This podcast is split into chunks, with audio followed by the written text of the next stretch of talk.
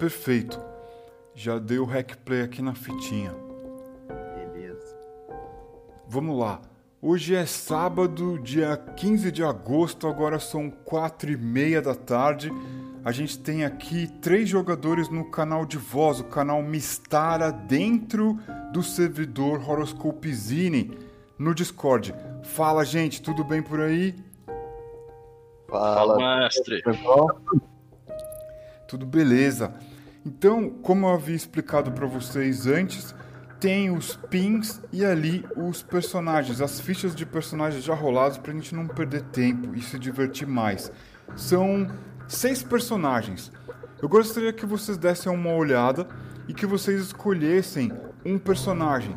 E aí, é, ou adotassem o nome que tá lá, o gênero, enfim, é, ou então inventassem qualquer outra coisa diferente de lá. Fiquem à vontade. Tranquilão. Dando uma lida aqui. Enquanto isso, eu vou falar um pouco sobre o cenário, pode ser? Tá ótimo. Perfeito. Hoje a gente vai usar a World Encyclopedia, ou seja, o D&D ali da, do cotovelo dos anos 90, um material que o Aaron Alston organizou depois do lançamento de todas aquelas caixas, as caixas Beckme, que também derivaram do BX. Então a gente vai usar aqui o D&D no seu estado mais primitivo, mas a gente não precisa ficar tão preocupado com regra não. Não precisa saber jogar, é, muito menos saber o que é RPG. A gente aqui só vai se divertir fingindo que está num outro planeta e ser é, alguém diferente da gente. Até aqui tudo bem? Perfeito. Claro. Eu vou só me conectar no Discord. É um segundo. Certo. Já perdemos um. Ok. Ah, beleza. Ah, eu, eu posso explicar com essa primeira aqui. Zena, filha de Zora. Guerreira nível 1 aqui. Pronto. Ah, eu não sei se eu quero jogar de guerreiro ou de ladra. Meu Deus, o que eu quero? Essa primeira então. Se ninguém tiver também interesse, aí qualquer coisa a gente rola. Não, sem problema. Gostei da ladra também, vou ser honesto. Eu gostei da primeira ladra de nível 2. Tem duas, né? Ah, beleza, vai nessa. Sacer- Sacerdotisa de Ixion seria. seria ah, uma clériga, né? Em termos de classe, eu imagino. Isso. É só esse esse termo sacerdotisa de Ixon é só um flavor, só um temperinho em cima da classe que é cleric mesmo, clérigo. Ah, beleza, tranquilão. É. Aí aqui não tem, não tem questão de magia, né? Tipo, teria que ver alguma lista, alguma coisa assim. Você pode escolher três feitiços, né? Três é, encantos e preparar um. São feitiços de primeiro nível de clérigo. Você precisa de um link para isso? Não, se for pra pegar de qualquer livro basicão assim, mas. Não, eu, eu não acho que com uma coisa mais fácil mesmo. Eu acho que eu vou pegar outra guerreira eu não ficar esquentando com magia agora, porque senão vou ter que ler também. Eu vou com outra guerreira no final das contas. Eu tô olhando aqui. Qual é o nome? Sik não. Jaz, Jeza, Jeza, filha de Juna. Eu vou com ela então. Algum, algum problema de ter duas guerreiras no grupo? Vocês preferem variar mesmo ou. Tudo eu bem. Não tenho problema nenhum. Eu acho que fica até bom. Ah, beleza, então eu vou, eu vou de guerreira mesmo, que aí eu não, não esquento com magia. Sem muita conversa, só a gente chegar batendo. Beleza, então. Certo. Então temos aqui Zana, Jeza e o terceiro jogador. A. Gani, filha de Galeb. Perfeito. Vou só colocar aqui os, os nomes no canal de voz. Certo. Tudo, tudo certo então aqui no canal de voz. Gente, antes da gente começar, é, eu vou pedir para vocês, caso tenha algum tema, algum assunto que vocês não querem é, que seja abordado na sessão, me mandem em particular aqui dentro do Discord, eu vou ler e vou saber que aquele assunto é preferível evitar. Pode ser? Uhum. Tranquilo. Então, certo?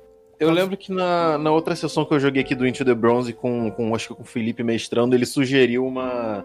Tipo, um PG-16, alguma coisa assim, que eu achei uma sugestão muito boa, assim, tipo, que eu acho que não tem muita controvérsia.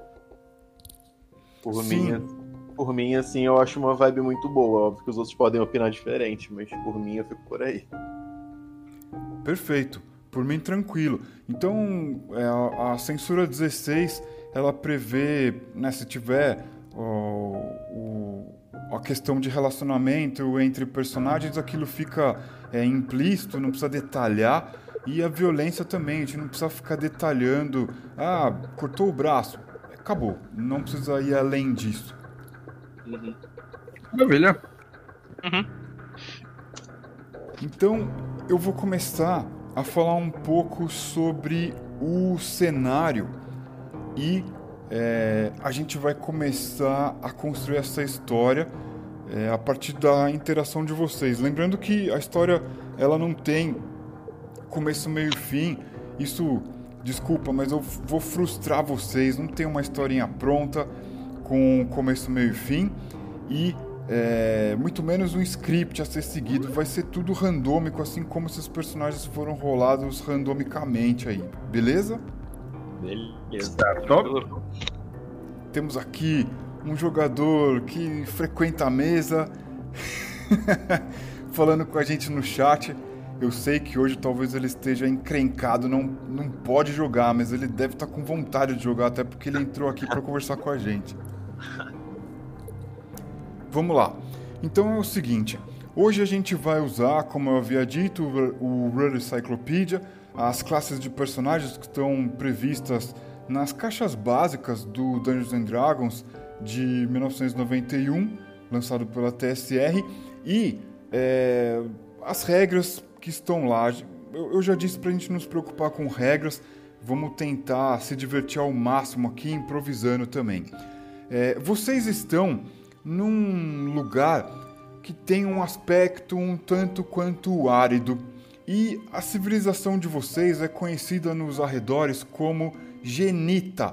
Vocês são, portanto, os e as Genitas, o povo de Gen, digamos assim. Existem os Genitas que habitam uma região mais. é, onde, onde você planta e tudo dá, uma região mais fértil.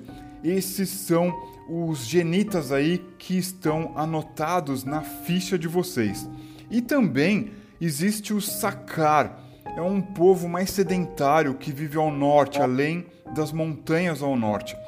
Como eu disse, essa região ela é meio árida, ela é uma região muito ampla de estepe, quase não existe vegetação. Se você olha à distância, você vai ver as montanhas ao norte e é isso. É, algumas colinas escondendo o horizonte e é isso aí. Por onde aves voam e caçam, por onde animais rasteiros correm e por onde muitas montarias também selvagens são encontradas, muitos cor corcéis selvagens são encontrados nessa região. Portanto, vocês são um tipo de povo nômade. E é, aconteceu um episódio recente com vocês. Eu já vou explicar assim que vocês me disserem se até aqui tá tudo bem. Posso, posso fazer um comentário off-topic? Pode, claro. Você é a pessoa que mais me faz anotar hoje em dia na vida, velho. Toda sessão com você eu anoto muita coisa. Eu Sempre tem um bloquinho de notas junto. Eu vou, eu vou tirar uma fotinho aqui depois das anotações que eu fiz, eu compartilho com vocês também. Beleza. Boa. Então, Ah, Até aqui tudo bem. Beleza, tudo bem. Certo, vamos seguir então. É, um episódio recente é o seguinte: existe ao norte um povoado é, conhecido pelo nome de Uzar. Esse povoado foi atacado por uma tribo muito violenta, atirou fogo, escravizou é, os que não conseguiram escapar e essa tribo começou a cavalgar em direção ao sul. Mas vocês de Anan se é, anteciparam e fugiram é, antes que eles alcançassem o vilarejo de Anan. E foram para os ermos, se esconderam como puderam.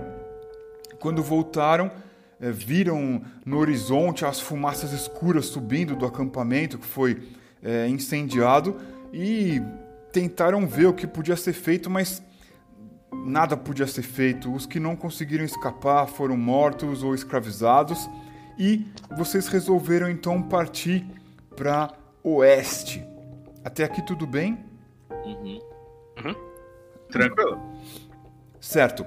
Zana, você, caso tenha visto o YouTube sobre a sessão prévia desta aqui, você foi uma das indivíduas que meio que liderou e salvou a galera que fugiu pro oeste. Embora as lendas digam que no oeste um braço é, que, que, tem ali uma certa relação é, com vocês, um braço é, de gente que tem uma relação com o, o, povo genita aí dessa região, embora as lendas digam que esses povos viajaram para o oeste em algum momento e que foram escravizados por um povo é, cruel e tal, ninguém sabe dizer se isso é verdade. Vocês estão viajando para o oeste Existem essas lendas, mas vocês estão viajando por planícies muito longínquas, quase não existe é, mudança de território. É, vocês acamparam algumas vezes, enfrentaram cavaleiros que vieram ao encalço de vocês, para surpresa de vocês, eram gente do rio, o, o povo de Taba, um, um acampamento mais ao sul de Anan.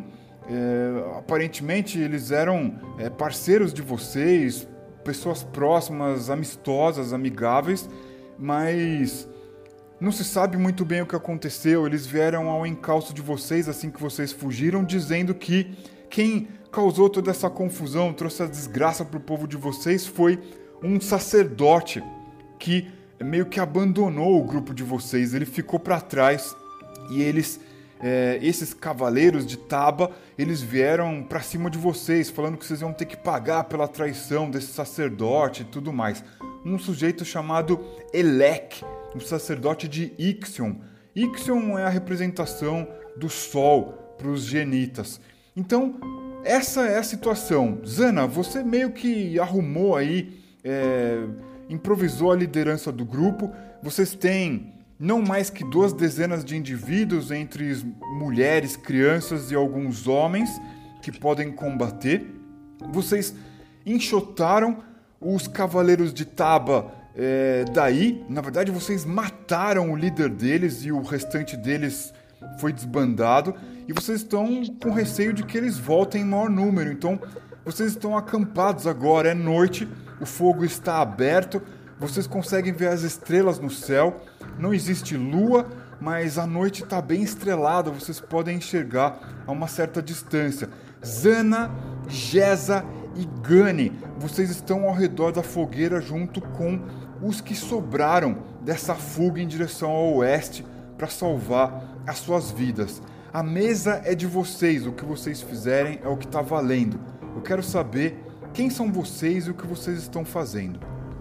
Bom, a Zana está em volta da fogueira, com todo esse pessoal, mas hum, particularmente junto com outras duas pessoas, a Gani e a Zeta, e a Jeza, desculpa, que justamente foram bem importantes nessa última batalha para afugentar esses soldados que esse povo que veio atrás da gente. Então ela tá usando essa, essas duas principalmente como conselheiras aqui nessa nesse pequeno, nessa pequena pausa que a gente fez durante a noite para antes de seguir viagem. Certo. E as pessoas estão assustadas, elas procuram vocês e falam: É, a gente está ouvindo barulhos, a gente não sabe o que pode ser, será que são bichos, animais da noite? O que, que a gente faz? É, eu. Sabe. Oi, pode falar. Não, pode. Vai na frente, por favor. É, é tá bom. Eu, eu me disponho para dar uma rodada no, no perímetro do acampamento e tentar dar uma olhada, talvez procurar por pegadas de, de rastros de animais que talvez tenham passado aqui, que talvez reconheça, que poderiam ser perigosos. E eu. Como. Ah, você disse que a Zana, né, é, tá mais na, na liderança da, pela última sessão. Então eu queria chamar a Gani para vir comigo e sugerir a Zana ficar, mas só porque ela é uma líder mesmo, que imagino que ela esteja ajudando mais o pessoal. Perfeito. Ah. Gani, é com você. Certo. Uh, a Gani, eu imagino que antes disso tudo acontecer, estaria colhendo informações sobre o, o sacerdote, sobre o Elec. Se alguém tem mais informações sobre ele dentre o, o povo que está com a gente. Aliás, eu teria uma pergunta. Quantas pessoas fora nós três estão no, no acampamento que a gente tem? Assim, uma algo como um grupo pequeno, médio ou grande? Restaram 13 pessoas fora vocês depois do último ataque desses cavaleiros de Taba para cima de vocês. Certo. Eu imagino que ela estaria colhendo um pouco de informações e com o convite para para dar uma, uma checada na área, a Gani com certeza aceitaria o convite e teria cuidado em, com a segurança de todos que estão juntos. Certo. Zana, você tá ali diante de um, um uma espécie de uma pele de animal, né, que vocês usam para se sentar. É, e as armas dos cavaleiros de Taba que caíram, inclusive as lâminas, aliás, a lâmina do líder desses cavaleiros que você derrotou, é, tá ali. As, as pessoas fizeram uma rapa nessa galera que atacou vocês e jogou em cima dessa, dessa pele. Então, estão todas as armas que esses caras usaram ali e você tá ali dando uma olhada tal, e a Jeza e a Gunny foram dar uma volta no perímetro do acampamento. Vocês têm, fora vocês três, mais cinco homens que são capazes de portar uma arma. Uh, acho que talvez seja uma boa. Uh, qual o perímetro que vocês estão uh, pensando em dar uma explorada em volta? Ou, tipo, quão longe vocês estão pensando em ir? Tal, talvez, talvez um quilômetro, dar uma volta mais ou menos ao redor, tentar especialmente catar por rastros de animais que talvez passem por aí, ou ver se tem alguma caverna com algum bicho perigoso, porque disseram que as pessoas estavam com medo de barulhos, né? Então eu assumi que fossem animais, que as pessoas estivessem com medo. Então eu queria procurar por isso.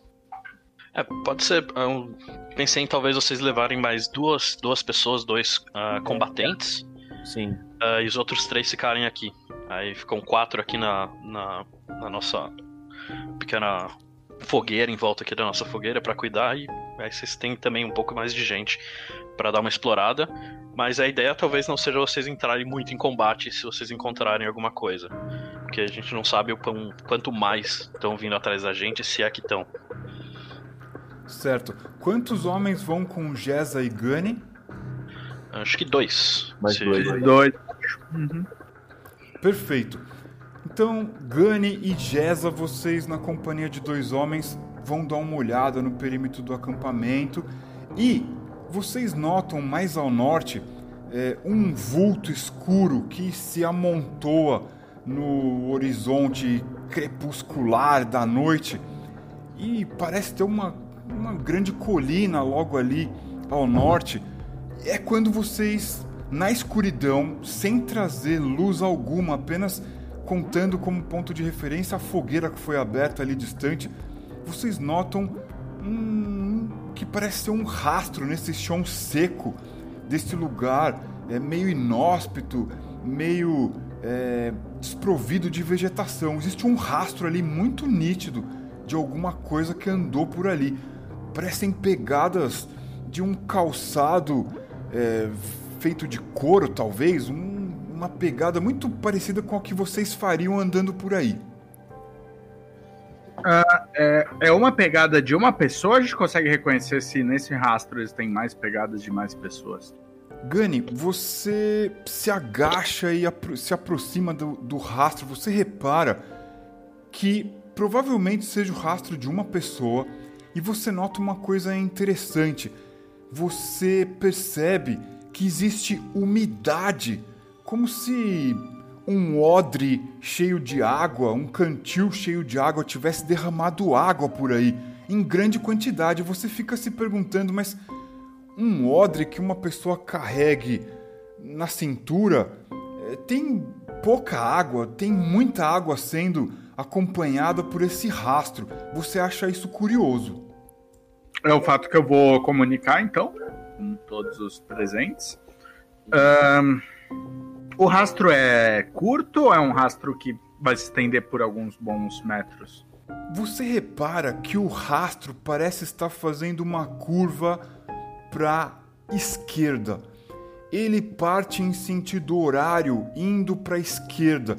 E na sua imaginação, você tem a sensação que ele se esconde por trás dessa, dessa colina, desse grande monte de terra diante de vocês aí.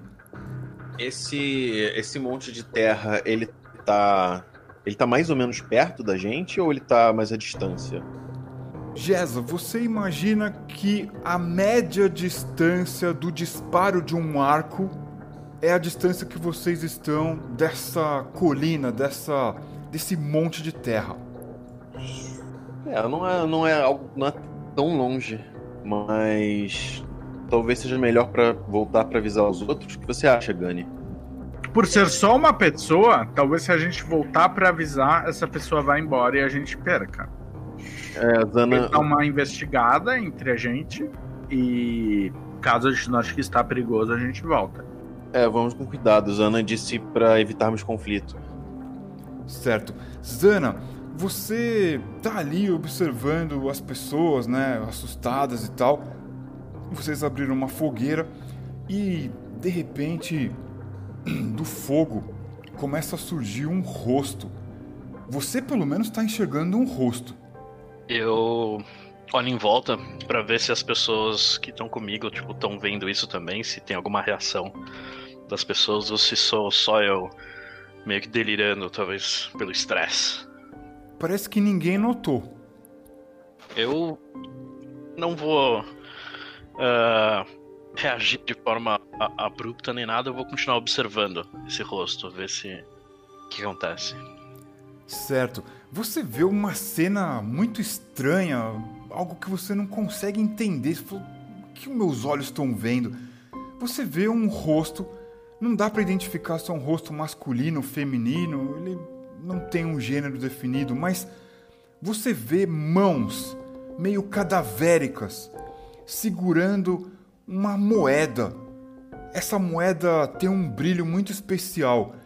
E as mãos juntas levam essa moeda em direção à boca desse rosto.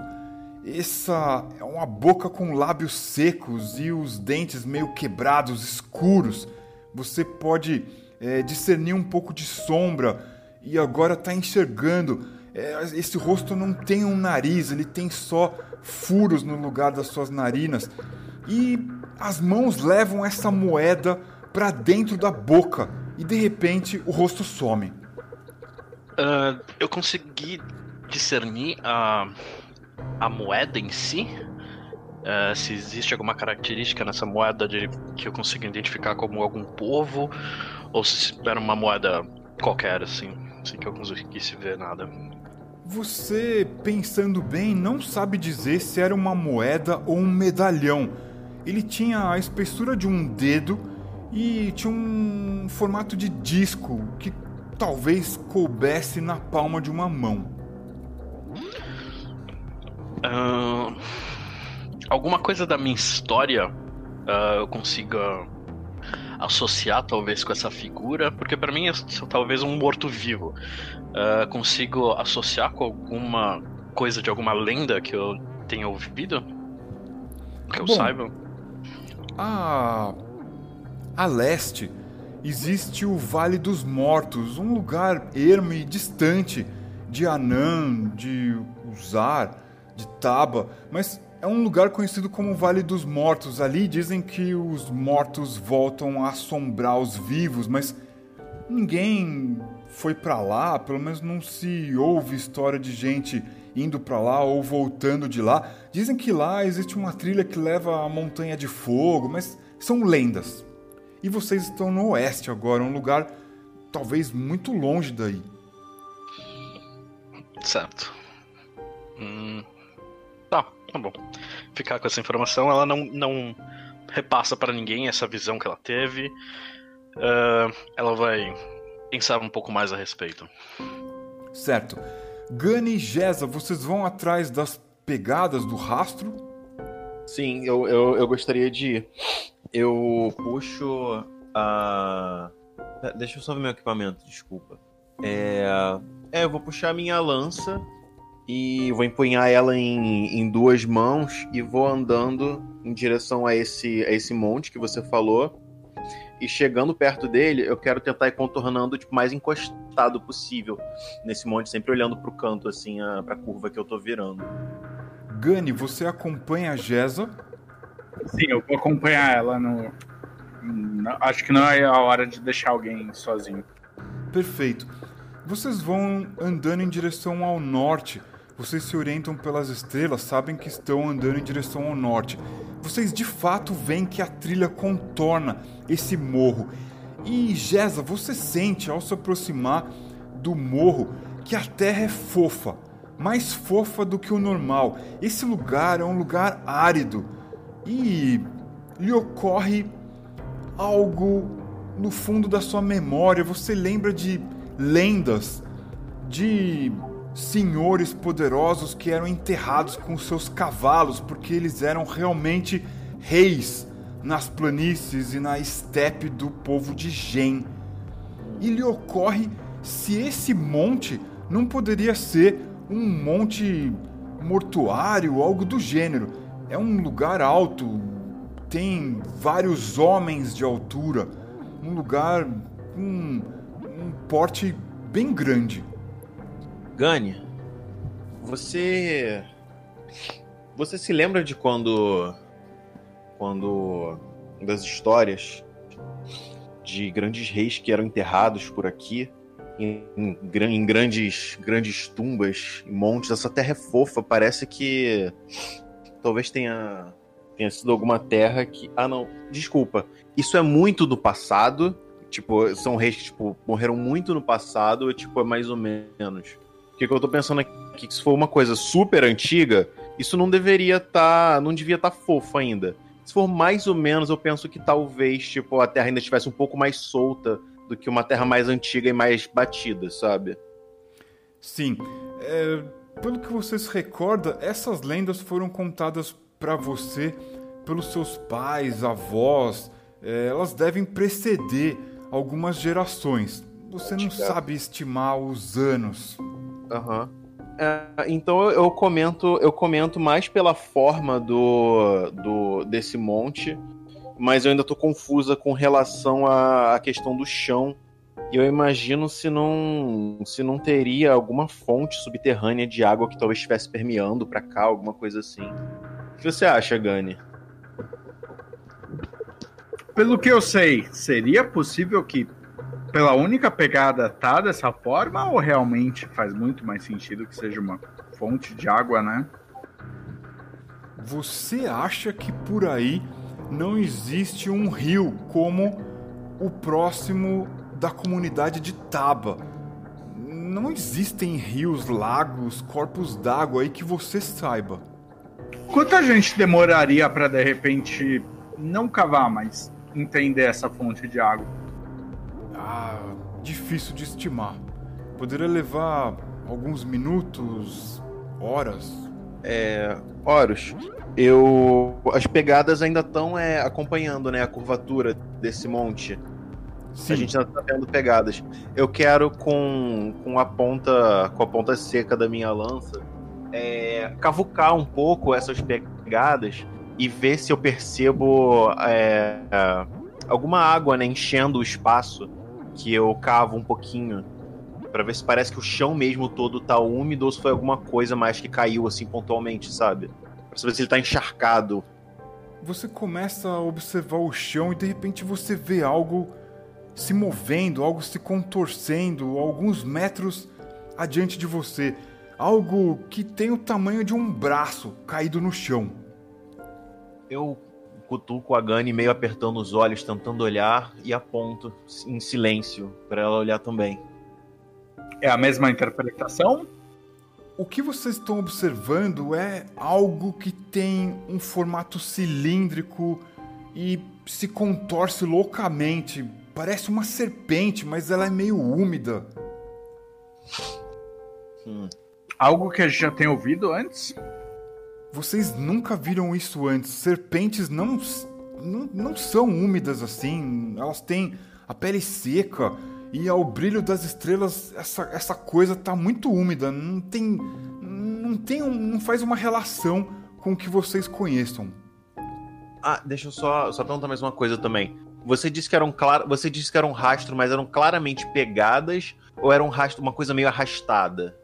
Você começa a ficar convencida de que as pegadas foram feitas de maneira arrastada. Hum, sim, ok. Eu faço um, um sinal pra, pra Gunny empunhar a arma dela, se ela já não tiver com a arma em mãos, e vou me aproximando lentamente, apontando a minha lança, tentando ver melhor, chegar mais perto. Certo. Jeza e Gunny, o que vocês veem e os olhos de vocês demoram para acreditar é parece ser um peixe, uma coisa aquática, úmida, uma enguia, algo que definitivamente não, não faz parte de um lugar como esse. A gente definitivamente sabe que não tem nenhum corpo de água perto, né? Eu fico intrigada e eu tento reparar se um, se ele não tem. Se não tem membros, né? Tipo, mesmo que sejam atrofiados, tipo, algum braço com garras, meio que não seja pequeno, alguma coisa assim. E depois eu quero olhar pra boca para ver se não tem dentes afiados e coisas assim. Você começa a olhar e enxerga o que parecem ser pequenos braços terminados em garras. Mas um peixe não tem braços nem garras. Isso é, é completamente bizarro. Não faz o menor sentido isso. É. Essa coisa tem olhos? Não tem olhos. A cabeça é desprovida de olhos, embora essa criatura tenha guelras como um peixe.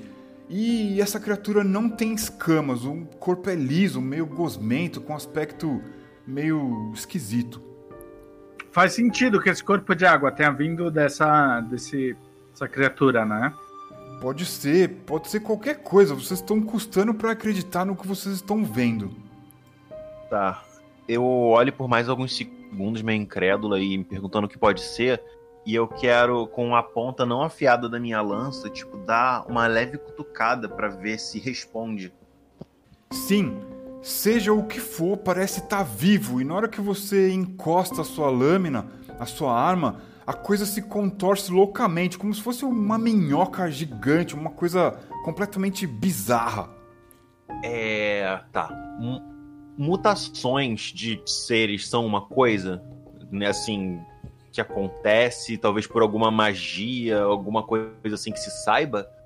Vocês já ouviram e já viram insetos muito grandes nos ermos, mas esse tipo de coisa vocês nunca tinham visto antes. Os dois que vieram com a gente, qual a reação deles? Eles estão. Qual. Como eles estão se comportando? Gunny, você repara que um dos homens olha na distância e ele tá com a boca aberta sem dizer uma palavra. Ai meu Deus. Nenhum deles tá com coragem de talvez chegar mais perto, né? Não. Esse daí, ao seu lado, tá com o olho arregalado, olhando à distância.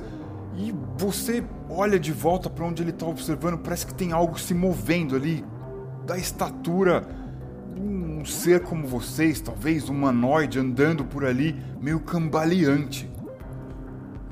Seria um humano normal ou parece pela distância que não é também? Você tá vendo algo encimado de uma cabeça. Você não sabe se é um cabelo arrepiado, uma uma touca, não dá para entender o que que é. Existe alguma coisa em cima do que parece ser uma cabeça, de repente você vê troncos e os braços caídos, as pernas fazendo movimentos vagarosos, como se a pessoa estivesse cambaleando tentando andar para frente. e claramente vindo na nossa direção. Sim, está vindo na direção de vocês. Eu vou me aprontar para um possível combate, mas sem demonstrar que, tipo, eu estou pensando em usar a força, sabe? Para não amedrontar e não escalar a situação. É, eu vou.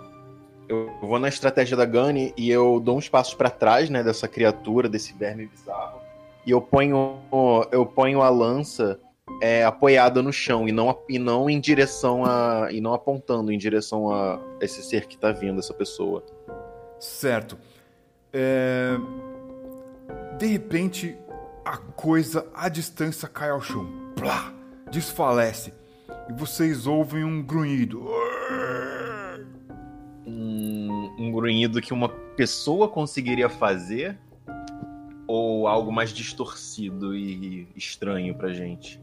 Parece que alguém, talvez escapado de uma forca mortífera, tentou gritar, mas não conseguiu. Tá.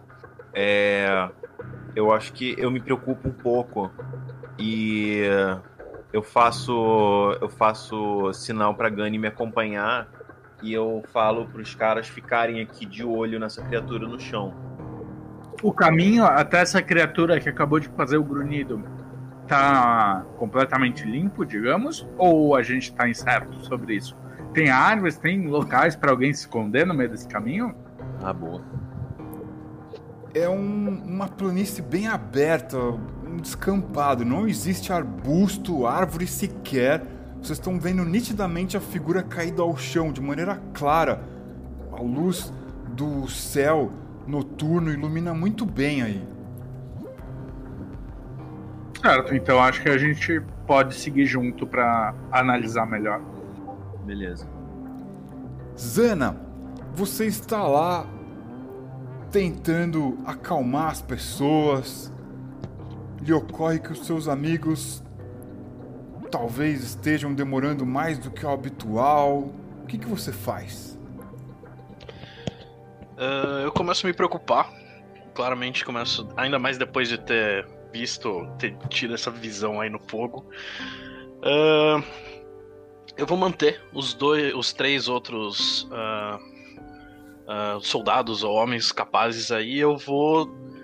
Eu vou tentar ir em direção de onde eles foram para tentar discernir se eu consigo saber o que aconteceu com eles, porque eles estão demorando, alguma coisa nesse sentido. Certo. É quando você, andando alguns passos além do entorno do acampamento improvisado ali no meio da planície, você ouve um murmúrio você vê à distância a figura da Gesa da Gane e dos dois homens que acompanharam eles.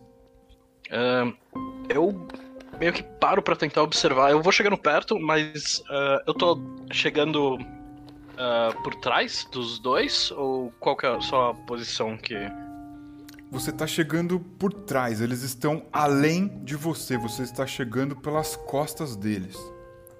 Uh, eu faço um barulho, como se fosse algum animal, alguma coisa, mas que. Como se fosse um sinal para eles escutem, vejam e me, me, vejam, né, chegando. Mas sem ser algum. nem sem chamar nenhum nome nem nada, pra dar algum. Seria nesse sentido. É, voltei, desculpa, é porque eu derrubei água no chão e tive que dar uma passada de pano lá, mas tô aqui já. é a água no chão aí, cara. É, exatamente. Não aí. Pois bem, você, Gani, você, Gesa, ouvem um silvo e depois um, um galho, algo sendo quebrado. Vocês sabem que é um sinal de alerta que a Zana é, tem meio que combinado com vocês, entre os seus homens tal, e vocês sabem que talvez ela esteja por ali. É, a gente já tá. A gente já tá perto desse cara, a gente já chegou perto dele. Ou, ou isso foi logo quando a gente ainda tava a alguma distância, assim. Vocês estão a 10 passos dessa coisa caída ao chão. Tá. É. Gani, você quer tentar pegar ele e arrastar rápido e voltar? Ou você só quer correr de volta? Eu acho que arrastar e trazer de volta pode ser uma opção boa. Beleza. É, eu pego eu então pego um dos braços, já que ele parou de se mover completamente, né? Não, tá, não tem nenhum tipo de tremelique ou qualquer coisa assim, tá tipo parado no chão. Isso. É, a pessoa tá caída, assim, como se tivesse é, caída depois de uma bebedeira ou de uma viagem exaustiva. Tá, beleza. Então eu, eu pego um dos braços pelo pulso, faço um sinal pra Gani para fazer o mesmo. E os caras ficaram lá atrás, a gente puxa, eu pelo menos sugiro a gente puxar essa pessoa até eles, cada um pega uma perna e a gente vai puxando todo mundo dividindo o peso para voltar mais rápido. Certo. Zana, você vê essa cena da Gânia, Gesa e os homens carregando um corpo de volta para o acampamento. Gânia e Gesa, o que vocês tocam é pele firme, uma pele firme, mas úmida, como se esse corpo tivesse sido tirado de dentro de um lago, de dentro do mar, e vocês sentem um cheiro salgado vindo dessa criatura aí. Ela tem cabelos longos e em cima da cabeça ela tem um adorno que vocês não conseguem compreender muito bem. São penas longas e aparentemente pela luz do cosmo, pela luz do céu da noite, vocês não identificam muito bem essas cores, mas certamente são cores vivas e vibrantes, muito diferente de qualquer animal, é, qualquer ave de rapina que pudesse existir nessa região. Vocês também reparam que é, existem sanguessugas enormes na pele, é, nos braços dessa coisa. E ela carrega uma bolsa grande, uma bolsa que cobre todo o seu dorso e existe um, um volume pesado ali dentro. Esse volume fica se remexendo, como se tivesse algo vivo se debatendo ali dentro. Tá, isso a gente já, já chegou na Zana. Que ela, a Zana, desculpa que eu fui lá pegar água, né? A Zana veio na nossa direção e a gente encontrou ela agora no meio do caminho, foi isso? Exato. Isso. É, eu tô meio que ah. vendo vocês, tipo, justamente chegando perto e eu tô me aproximando. Tô bem perto de vocês, assim, mas vocês que estão lá no, em ah. contato com o bicho. Beleza. É, logo quando a gente tá chegando, eu pergunto pra Zana, Zana, tudo bem? Você saiu do acampamento? Aconteceu alguma coisa? Porque ela soltou aquele, aquele silvo, né, também do galho. E eu, isso me deixou preocupada. Eu falo que sim, que justamente eu estava preocupado com vocês. Há muito tempo que vocês não, não retornavam. Eu imaginei que pudesse ter acontecido alguma coisa. Bem, é, a gente encontrou isso e eu aponto pra, pra coisa que a gente acabou de deixar no chão. E mais um, um verme estranho mais para trás. Uh, eu vou, eu me aproximo desse, justamente desse corpo. Uh, eu, eu consigo de longe ver se tá vivo ou se justamente. Uh, porque a impressão que me dá é que seja talvez um morto-vivo, alguma coisa nesse sentido. Eu consigo discernir isso? Vocês sentem um cheiro salgado no ar. Depois que vocês começam a movimentar essa criatura, vocês, ou, vocês sentem é, um fedor típico é, de sovaco mesmo, de urina e de estrume. Essa pessoa tem um, cheiro fétido, ela talvez não, não se banhou há muito tempo. E logo que vocês começam a mover ela, cai é, a, a tiracolo, parecia que existia um saco, alguma coisa presa essa criatura. Isso cai ao chão e vocês sentem um cheiro de pescado, de peixe, de frutos do mar muito intenso. E as, esse saco começa a se reba, rebater, assim, remexer. Esse saco se abriu ou ele ainda continua fechado? Ele tá fechado na, por, por uma espécie de um laço bem firme na parte de cima. É, a Jeza fica meio incrédula. Fica tipo, peixes aqui, impossível. E eu vou. E eu me aproximo desse saco e eu tento. Eu tento desfazer esse nó e logo sair de perto. Eu, eu eu vejo isso, eu tento, eu vou para perto junto para quando se ela desatar o nó, se alguma coisa tentar avançar, alguma coisa, eu com a minha lança tentar atacar. Certo. É, o que vocês veem pelo brilho da noite é quando esse saco é aberto, dali saem vermes, saem é, criaturas tubulares que talvez habitem é, lugares encharcados, fundo do mar, sabe-se lá onde, e peixes, é, caranguejos, criaturas agigantadas.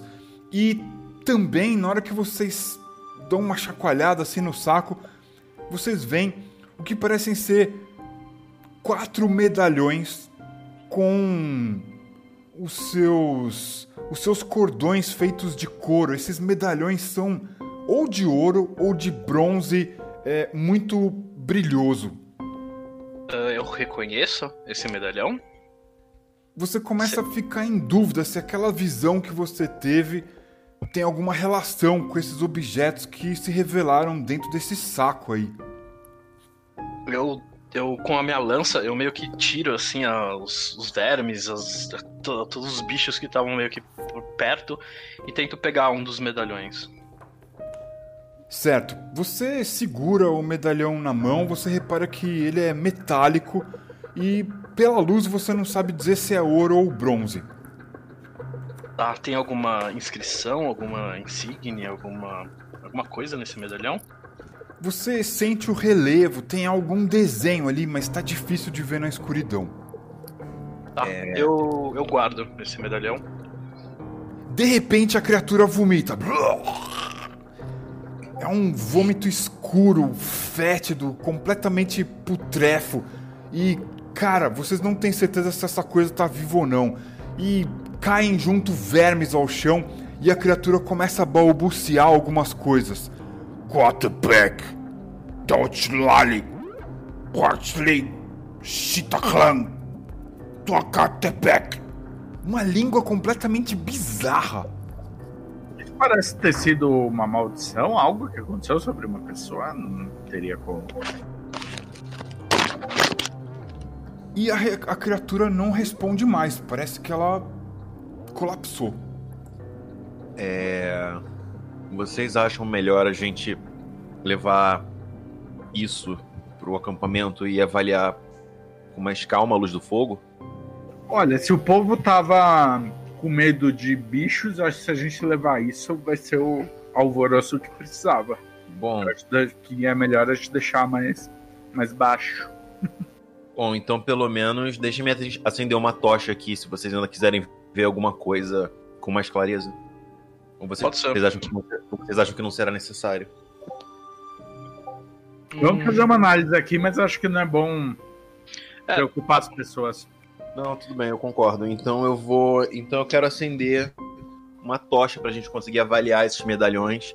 Horus, você disse que também tinha algo na cabeça, como uma coroa colorida, alguma coisa assim? Sim, cara, é um adorno bizarro. Nenhum povo, ninguém nas imediações. Tudo bem que vocês moram no meio de uma estepe vasta, mas. Cara, nenhuma lenda menciona penas é, com essas. É, o que aparentam ser cores vibrantes, vívidas, de talvez aves gigantes, você não sabe dizer. E, e com umas conchas, algo vindo do mar. Cara, não faz o menor sentido esse adorno que essa criatura tem ao redor da sua cabeça.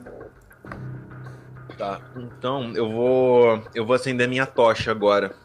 Eu risco aqui alguma coisa, gasto, boto alguma nota do lado que eu usei.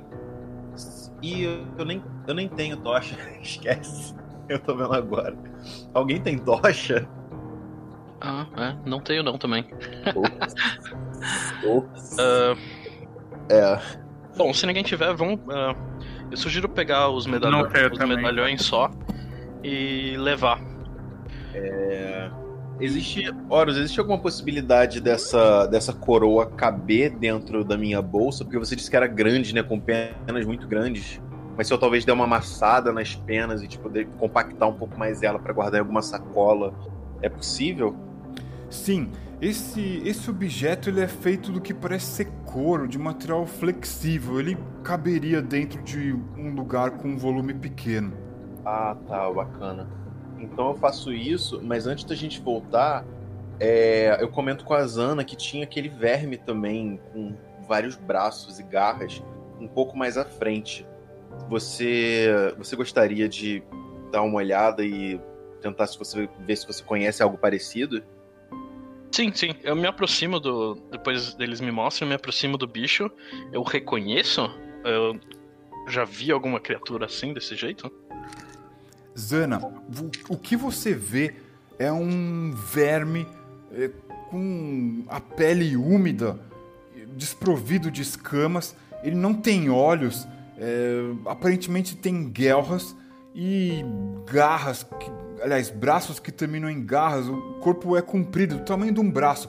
E agora você começa a ver que esse verme, ele.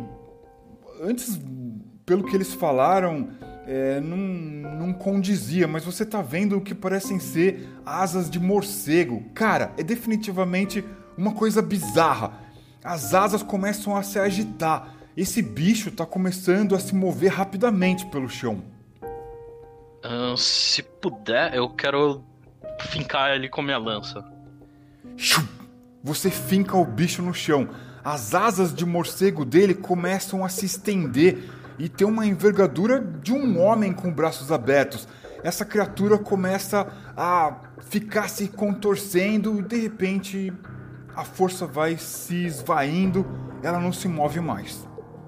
Eu dou só mais umas duas, três lançadas assim, estocadas só pra, pra ter certeza, pra garantir. Uh, e aí a Zana fala: Bom, se ninguém tiver mais nada para fazer, é bom a gente voltar pro acampamento. Isso aqui tá ficando muito, muito estranho. De acordo, de acordo. Eu concordo também. E acho que a gente deveria pensar um pouco como vai ser a proteção essa noite. Que horas mais ou menos já tá? Tipo, é começo, meio, fim de noite? Como estamos? Vocês estão longe do meio da noite. Bom, é, eu, eu estou de acordo com a gente voltar para acampamento e organizar uma defesa. E talvez amanhã a gente tentar seguir esse rastro até o fim. O que vocês acham? Pode ser interessante, pode ser uma boa. Eu não sei se ficar parado no mesmo lugar é interessante, sabendo que o que a gente está sendo procurado, né, pelo, é, sacerdote. É, é verdade. Esse, desculpa, eu agora eu não, não lembro. O bicho que a gente achou estaria voltando pro, pra onde a gente saiu, pra onde a gente fugiu, ou seria mais pra frente? A Gesa e a Gani repararam que as pegadas andavam numa direção, sentido horário, mas a coisa veio no sentido anti-horário, em direção a elas. É o que elas comentam. É, não. Uh, em que posição exatamente uh, tá essa criatura que a gente achou? Se tá mais perto de onde a gente fugiu ou se tá mais. tá além do nosso acampamento? Mais perto de onde vocês fugiram. Ah, tá bom. É, não sei se justamente então valeria a pena a gente seguir o caminho dessa criatura, porque como tem a galera uh, perseguindo a gente. É, a gente estaria indo, indo direto pra boca do leão, né? Ainda mais que se for se era uma pessoa e se tornou esse bicho, talvez não seja uma boa também a gente seguir na direção, porque pode ser alguma maldição, alguma doença, alguma coisa. O quanto a gente conhece do Elec, o sacerdote, ele seria capaz de fazer algo assim? Ou quais são as lendas envolvendo esse o Elec? O que, o que se diz é que ele parecia ser um homem bom antes de todos esses acontecimentos se revelarem. Mas é, não existe uma lenda, por exemplo, dele amaldiçoando alguém. Muito pelo contrário, ele usava os seus poderes para curar o seu povo. É, eu imagino, eu imagino. A Gesa imagina que ele tenha sido corrompido por algum tipo de poder. Talvez ele tenha tentado algo que, que ele não podia aguentar e algo entrou nele. Tipo, por enquanto ela tá achando que ele foi. Ele foi amaldiçoado, alguma coisa assim. Que agora ele tá usando os poderes dele de uma forma ruim. Mas isso eu acho que eu deixo só em pensamento, por enquanto. De repente, um dos homens começa a andar no sentido da trilha. Ele abandona vocês e começa a andar. Eu vou em direção ao que ele está fazendo e vejo se eu observo algo.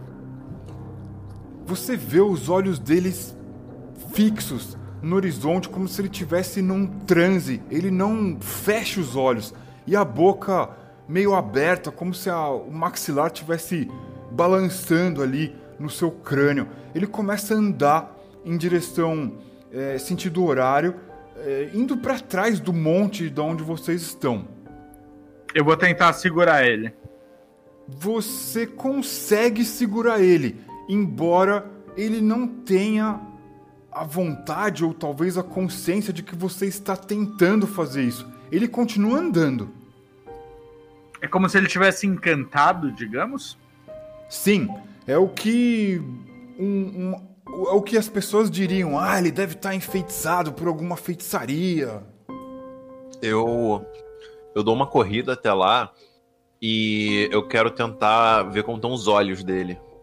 Você percebe, Jeza, que os olhos dele estão enxergando além do horizonte. A Zana vai tentar enxergar, tentar olhar para ver o que, que ele tá enxergando, o que, que ele tá vendo, se existe alguma alguma coisa nessa planície, justamente ao horizonte onde ele tá olhando. Zana, você pode estar enganada, mas os anos que você passou ouvindo histórias ao redor das fogueiras, observando o céu à noite, não te dizem nada diferente disso. Ele está observando para o que parece ser uma parte do céu que os genitas consideram hum, a constelação da serpente. Eu compartilho isso com o grupo uh, e tento, de, junto com a Gani, meio que tirar ele desse trânsito, tentar puxar ele de volta. É, eu queria perguntar uma coisa. A, a constelação da serpente tem alguma conotação negativa na nossa cultura? Existe uma entidade chamada Terra, que é meio que a mãe provedora de tudo. E a serpente é um animal que é subjugado pela Terra. E Ixion queima as serpentes escuras que surgem do subterrâneo para tentar os povos de Gen. Tá. É, então a gente tem a gente tem uma ideia de que não é exatamente uma coisa positiva, né? Tá, eu vou eu vou esperar para ver o que que a, a Gani e a Zana fazem com com esse outro soldado nosso.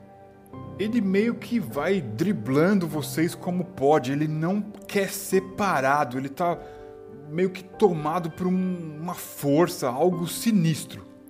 A Zana vai tentar com o cabo da lança meio que bater nele uh, ah, para desacordar ele. Certo. Você dá. Você dá um golpe e. A primeira tentativa, ele não olha para você. Uma pessoa normalmente olharia e tal, ele não olha para você. Na segunda tentativa, você bate, ele cai no chão é quando você olha mais adiante e existe um, uma espécie de uma fenda nessa nessa parede da colina. Você acabou de reparar que existe uma passagem ali.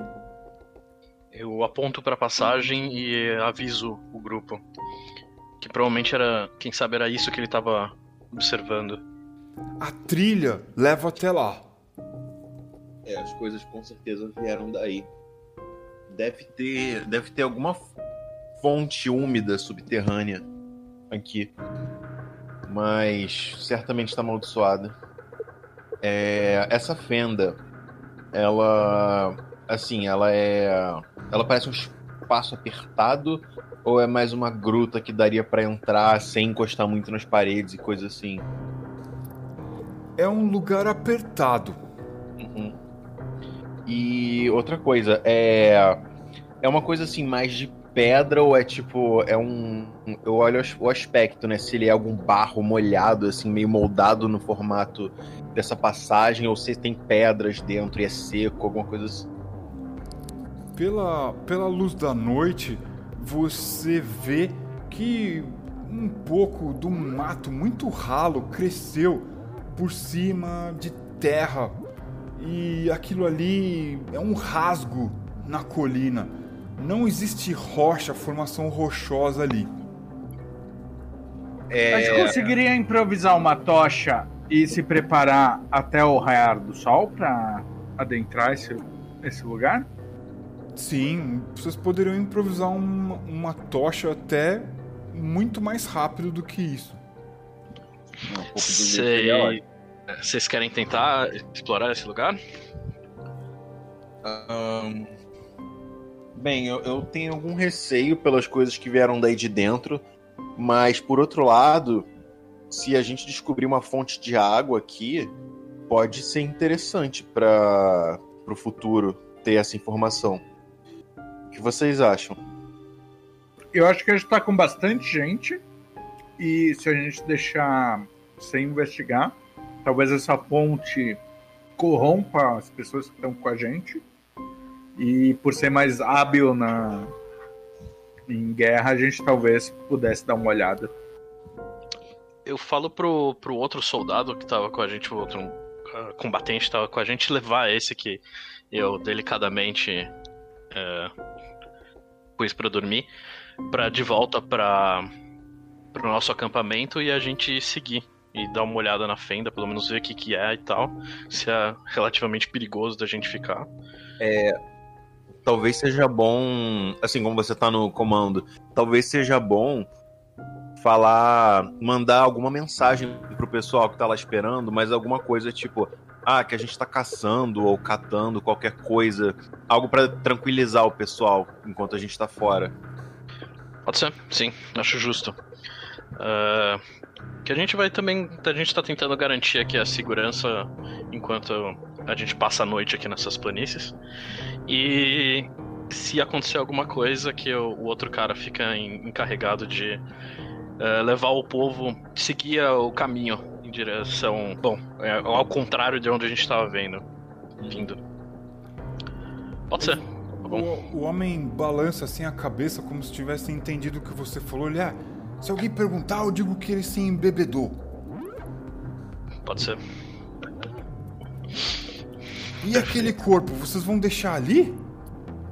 É, a gente, a gente podia puxar o corpo pra pelo menos atrás do monte ou talvez deixar ele um pouquinho pra dentro dessa fenda, um pouco mais escondido assim num canto. O que vocês acham? É uma boa ideia. Pode ser. E tem o verme também, né? Eu não sei se vocês querem fazer o mesmo. Eu tenho algum receio ainda de tentar tocar nele, mas se vocês quiserem, a gente pode tentar improvisar alguma coisa pra puxar. Pois bem, o, Ah, o homem. É que, é, teoricamente tá morto. Espero. É. Qualquer coisa que seja esse bicho. A minha preocupação é se alguém, alguém da vila, tipo, acabar dando uma volta e vendo esse negócio, tipo, pode gerar um pânico geral, assim. Não sei, seria só uma precaução, assim, pro, pra esse caso extremo de alguém sair e ver alguma coisa.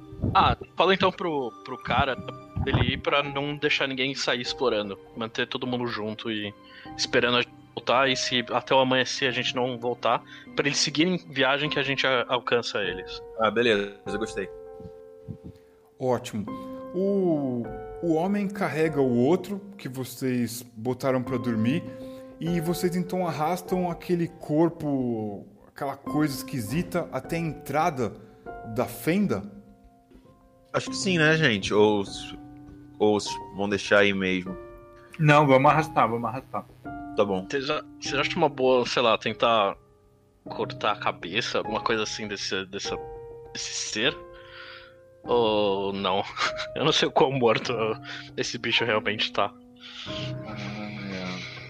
Cara, eu acho que se ele, tá, se ele parou de se mexer. Porque assim, pra mim é um, um animal. Então, tipo, se o animal parou de se debater, eu não acho que ele tá tentando enganar a gente, sabe? Então eu, eu confio então que esteja morto e por mim não precisa tirar a cabeça nem nada. Ahn, Assim, off-game eu acho que seria mais seguro, mas eu acho que a Gesa pensa assim, pelo menos. É, a Zana, ela, ela, ela ainda tá muito insegura, tam- ah, não só com o medalhão, que, que depois ela vai querer ver se é justamente o medalhão que ela viu na- no fogo, e também com a figura que ela viu no fogo, que parecia ser muito um, um- algum zumbi, alguma coisa nesse sentido. E aí ela concorda que justamente talvez seja tipo, um humano que foi amaldiçoado ou alguma coisa, mas ela não sabe se, ela- se esse humano pode voltar depois justamente como um zumbi, que foi o que ela interpretou do, do fogo. Então ela vai meio que com a lança tentar, tipo, talvez cortar a cabeça, assim, tipo, furar assim e. e destruir o corpo para que não volte nem nada. Beleza. Certo. Você degola o corpo, a coisa. A coisa foi degolada, como você esperava que acontecesse fazer com qualquer criatura similar a vocês. É, não existe nenhuma novidade nesse sentido. É, ah, outra coisa também, é, eu acho que eu queria pegar o resto dos medalhões, né? Porque a Zana só pegou um. Ah, sim, sim. Vamos pegar todos os medalhões e aproveitar que tem essa tocha improvisada nossa. Eu tento dar uma olhada no medalhão, ver que se tem algum desenho que eu reconheço, alguma coisa. Certo. Vocês acendem a tocha. Vocês reparam algumas coisas. O corpo dessa coisa caída no chão parece ter sido é, queimado. Ela sofreu com um sol muito forte. Você vê o corpo bem avermelhado, bem machucado. A cabeça ali distante do corpo é, não tem a narina, ela deve ter sido arrancada por algum golpe violento de. Enfim, uma, um infortúnio. E é, esses medalhões, eles são feitos de ouro, ouro maciço. Vocês estão diante de uma peça que deve valer muito, muito dinheiro. Bem interessante. E vocês veem o desenho de um sol, um sol raiando nas duas faces desse amuleto. E desenhos que vocês não conseguem compreender ao redor desse sol. Algo parecido com um adorador Dixon? Não, bem distante disso. É, existe o desenho do que parece ser um sapo, um macaco, é, coisas que são contadas para vocês de gente que vem de lugares muito distantes. Peixe, coisas que não tem nada a ver com o que vocês estão habituados a, a ter no dia a dia de vocês. É. Assim, eu não sei ainda o que fazer com, com essa informação, mas eu. Por mim, a gente guarda os amuletos e segue com o plano, por enquanto. Uhum. Acho que sim. Certo. A tocha ilumina uma dessas frontes da colina. Ela parece que foi fatiada por um enorme cutelo gigantesco e no centro desse dessa parede da colina existe uma fenda. Ela não tem mais do que a distância de um homem com os braços semi-abertos e a altura de um, um homem alto com o braço estendido para cima. Vocês notam que essa passagem desce em direção ao subterrâneo e existe muita umidade ali próximo à entrada desta dessa fenda. É, tá, uma pergunta. É, um, é, eu a gente já esteve perto do mar em alguma ocasião da vida, assim? Ou provavelmente não, né? Porque eu queria sentir o cheiro e ver se tipo, parece algum cheiro de maresia, alguma coisa assim, mas eu não sei se a Gesa teria essa referência do que é um cheiro de maresia. Sim. É... Dizem que é algo que você. O mar é algo próximo do rio. O povo de Taba mora próximo ao rio, então é uma coisa que não é tão distante da realidade de vocês. Aham. Uhum. É, eu falo por causa do, do cheiro salgado, né? Que rio não, não tem esse cheiro meio pesado de mar, sei lá. Sim, é, é estranho, mas vocês começam a juntar as informações e imaginar que talvez isso fosse cheiro de maresia. Ah, entendi, entendi, beleza. Bom, ah, é... Fala, pode não. falar. Ah, a Zana tenta improvisar só mais algumas tochas, só para deixar meio que pronto se precisar. Se essa que a gente tá usando acabar e tal. Mas uh, eu não, não sei, não sei o que mais fazer para se preparar. Por ela, ela tá pronta para entrar no lugar. Aí, de vocês. É, eu tô vendo aqui coisa de equipamento. Tem uma corda, se precisar amarrar alguma coisa, tá bom, eu acho. Saco, tá bom. Tipo, eu, eu acho que. Ah, desculpa eu, te cortar. Eu acho que tá tranquilo. Quem. A Zana vai, vai segurando a tocha na frente, quer que eu leve a tocha. Não, a Zana pode ir. Ela, ela toma a liderança, então pega a tocha. Deixa mais outras. Ela fez mais duas, então deixa uma para cada pessoa. Uhum. Uh, e aí ela vai entrar. Beleza. Com extrema cautela, assim, meio que vendo a parede, se, se quanto ela tá realmente sólida e dá para entrar, se o chão tá molhado que nem tava lá naquela colina. E ela entra. Certo. Você vai andando cautelosamente, você sente o chão meio encharcado, cresce um limo esquisito nessa parede, é, nesse frontispício aí da, da colina, e a fenda ela exala um cheiro pesado, salgado mesmo, e você sente muita umidade. Se aproximando do buraco, você vê que existe uma escada. Hum, o piso foi talhado de modo que ele forma uma escada em direção ao subterrâneo. Em alguns trechos é tomado por limo, mas não o suficiente para fazer você escorregar. Você pisa e sente o chão um tanto quanto enlameado, mas isso não te impede de continuar a descer a escada com cautela. Até que, após alguns degraus, você enxerga o que parece ser um grande aposento no subterrâneo. Ele tem um formato meio cônico e na maior altura dele, é, dois homens caberiam um sobre o outro. E é, o seu diâmetro deve comportar 10 pessoas ali dentro. Você repara com a luz da sua tocha que exatamente em frente ao final da escada existem dois pilares de pedra, dois pilares de pedra com sinais completamente alienígenas. Você não faz a menor ideia do que sejam esses sinais, essa escrita, esses desenhos. E dali em diante, essas duas colunas, esses dois pilares ladeados, eles guardam uma passagem que continua em direção ao subterrâneo. Tá, é. Horus, deixa eu, deixa eu te perguntar. Você disse que eu sabia, eu já tinha ouvido essas histórias de fogueira sobre esses reis ancestrais e coisas assim. Existe, existe nas histórias alguma relação deles com algum tipo de magia, seja boa ou ruim? Ah, sim. Existem diversas histórias.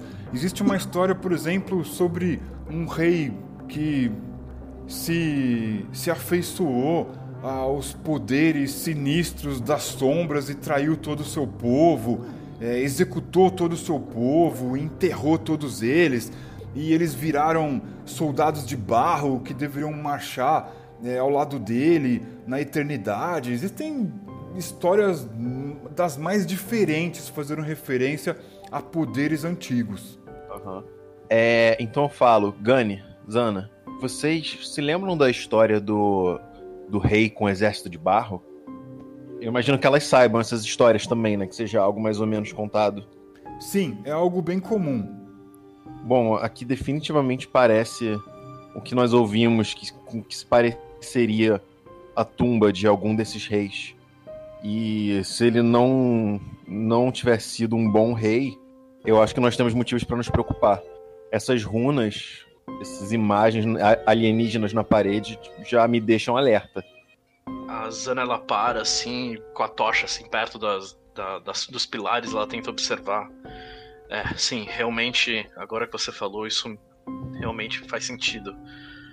Uh, bom, a gente pode voltar agora, ou tipo, ela pega um do, dos medalhões assim que ela tinha guardado, ou a gente pode explorar um pouco mais e ver se a gente consegue mais disso aqui. Isso pode ajudar muito a gente que está fugindo. Comprar uh, proteção e mesmo local para ficar com para todas essas nossas pessoas que escaparam. Sim, sim, com certeza. Bom, de qualquer forma, nós temos até amanhã. Então, o meu voto é seguirmos mais um pouco. Tentarmos trazer o máximo que pudermos. Eu acho que a gente deveria seguir mais um pouco e, caso a gente note que tem algum problema, voltar. Certo. Vocês reparam que esse salão que vocês estão se aproximando no subterrâneo, ele é tomado por um limo verde. E o chão é um pouco encharcado, meio enlameado em algumas partes. E vocês notam que existem pegadas que cruzam esse salão da ponta da escada até entre os pilares, mas ao final da escada, as pegadas contornam um, um mais ou menos uma porção ali de, de limo pelo lado direito, como se tivesse se esquivando daquele trecho no sopé da escada. As pegadas, então, elas não passam por entre os pilares que você falou? Elas contornam os pilares. Na verdade, elas vão diretamente pros pilares. Elas atravessam entre os pilares e descem em direção ao subterrâneo. Tá, mas tem aquela curva que elas fazem, que elas saem do caminho reto, né? Sim. Na, no último degrau, quando a escada encontra o piso desse aposento, os passos contornam pela direita e depois retomam o seu caminho natural. Esse, esse desvio é, é muito estranho para uma pessoa que só estivesse passando por aqui. Pode, pode ser alguém tentando desviar de alguma armadilha antiga ou alguma coisa assim. Alguém que talvez conheça esse lugar e tenha passado aqui recentemente. É, faz sentido. É... Bom, se nós formos seguir, eu, eu tentaria seguir as pegadas. O que vocês acham? Sim. Só, desculpa, as pegadas estão indo, estão indo ou voltando? A gente consegue identificar isso? Desculpa, eu não lembro, não sei se não prestei atenção se falou. Foi é boa questão. Isso confunde um pouco vocês. Tem horas que vocês têm certeza que elas só estão indo e tem horas que vocês acham que elas foram e voltaram. Estranho. Tá. É. Cara, eu acho. Alguém deve fazer esse caminho. É frequentemente e pisa sempre nos mesmos lugares. Então as pegadas de ida e volta devem estar confusas por isso.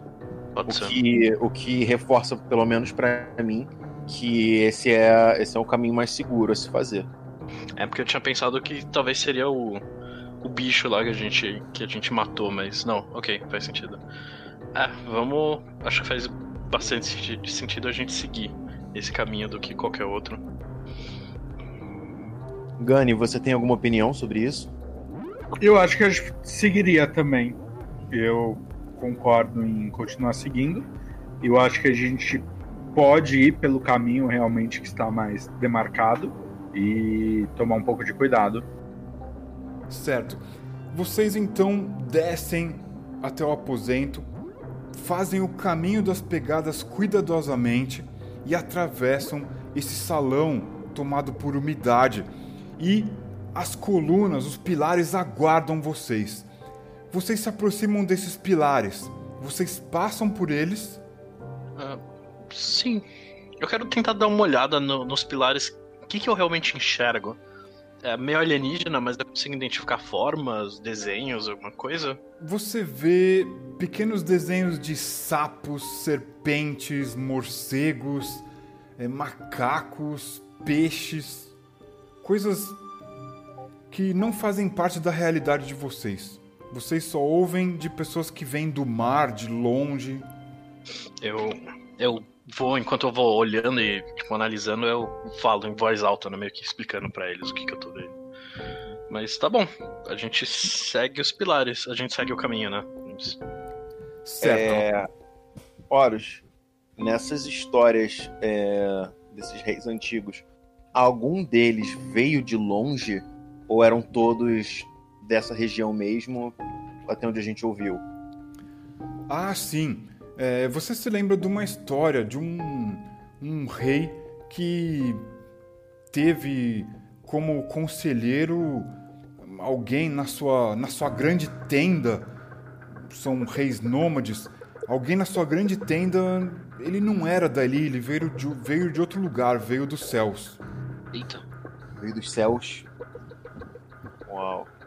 Tipo, dos céus, dos céus mesmo, né? Não é tipo uma região chamada céus ou alguma coisa assim, né? Tipo, a história é que tipo, ele veio dos céus.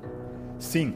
Ele Uau. surgiu junto com uma estrela cadente, ele trouxe o poder para esse rei. Esse rei derrotou diversos inimigos, ficou poderosíssimo. Tinham muitos cavaleiros que varriam as planícies e as estepes com o comando da sua voz. Eita. Ora, uh, ok. Tá, tá ficando bravo. Bem, Mas o, o, rei mesmo era, era dessa região, né? Sim, ele era um gen, um genita. Tá, tá, beleza. Vocês atravessam os pilares, eles ficam ali rígidos de pedra, como se estivessem observando vocês. Vocês encontram uma nova escada, mais encharcada, mais enlameada que a escada anterior. E os rastros seguem em direção ao subterrâneo. Quando, numa curva à esquerda, ao final de alguns degraus, vocês veem um corpo caído. E mais adiante, a tocha, a luz da tocha revela no sopé da escada um buraco e parece que tem um corpo caído ali dentro também. Parecido com aquele corpo que a gente já tinha visto? Sim, os corpos estão nus e queimados, como se tivessem ficado expostos ao sol mais cruel do verão mais terrível das estepes de Gen. É, você diz que os corpos parecem queimados. Eles estão. Eles estão, tipo, cheios de bolhas também, coisas assim, chamuscados. Ou é aquele vermelho de. Sei lá, fiquei na praia muito tempo e fiquei muito vermelho? É isso. Boa. Vocês agacham e começam a observar melhor esses corpos. Eles têm bolhas, sim. Tem marcas que sugerem que eles foram tomados por sanguessugas e eles estão meio raquíticos, como se tivesse perdido energia, perdido as suas forças e queimados pelo sol, como se tivessem ficado expostos ao sol mesmo, numa praia, como vocês estão ilustrando. Outra, outra pergunta. A pele desses corpos, você disse que, ele é com, que eles são como aquele outro que a gente viu é uma pele que parece mais fina do que uma pele humana. Parece alguma coisa mais membranosa, talvez. Ou é uma pele humana, tipo, razoavelmente normal e grossinha, como a nossa? É uma pele humana bem castigada. Agora, Gesa, você repara um detalhe. Esses corpos não têm pelos, nem pelos públicos, apenas cabelos longos de fios grossos, mas molhados é, mas eles não têm pelos, não têm barba, não têm pelo como os homens de Gen. Pela fisionomia deles, seria uh, algum po povo da região? Ou, ou não reconheço assim os traços assim? Tipo, você é, você não consegue entender. São duas figuras masculinas. Elas é, têm estatura baixa, são raquíticas, com um porte menos avantajado que o povo de Gen, a pele bronzeada, mas muito castigada pelo sol. E essas figuras elas têm os seus narizes, diferente daquela outra que parece que teve o nariz arrancado. E vocês veem até que uma dessas criaturas está com os lábios secos e um dos dentes dela é feito de ouro. Os os dentes são são como os nossos? Assim, formato deles mesmo e tamanho? Sim. Só tá. que um, um, um, pelo menos um dente de uma das, das criaturas é feito de ouro. Vocês reparam também que elas têm algumas marcas pela pele, como se fossem tatuagens. Elas já estão bem apagadas, talvez pelo o sol que castigou as suas peles. Elas retratam serpentes aladas. A Zana vai dar uma cutucada com a lança, só tipo uma, não pra machucar, mas só realmente dar uma cutucada para ver se tem alguma reação do, do corpo mais perto, né? O outro tá num buraco, né? Isso. Eles não reagem, os, os corpos eles não reagem ao toque nem nada, mas eles parecem frescos. Tá. É. Bom, seja lá, seja lá quem, quem seja esse povo, parece que algum algum ouro eles têm e eu aponto pro pro dente. Eu pergunto, será que deveríamos levar isso? Eu acho que eles não vão mais precisar de qualquer forma. Uh, é, justo, justo. Eu uh, se você quiser tentar arrancar, eu fico também uh, por perto para se tentar tipo morder alguma coisa assim, eu conseguir segurar ele. Alguma coisa tá. assim nesse sentido tá, tudo bem. Eu tô, eu tô crente de que, tipo, tá morto mesmo, então eu vou meter a mão e tentar tirar mesmo. Certo. O dente tava encaixado na arcada e você vê um hálito putrefo, a língua estufada. Esses corpos estão mortos, eles não se movem. Beleza. Eu arranco o dente se eu conseguir e coloco em alguma bolsa minha. Certo. Eis que a escada leva a um buraco.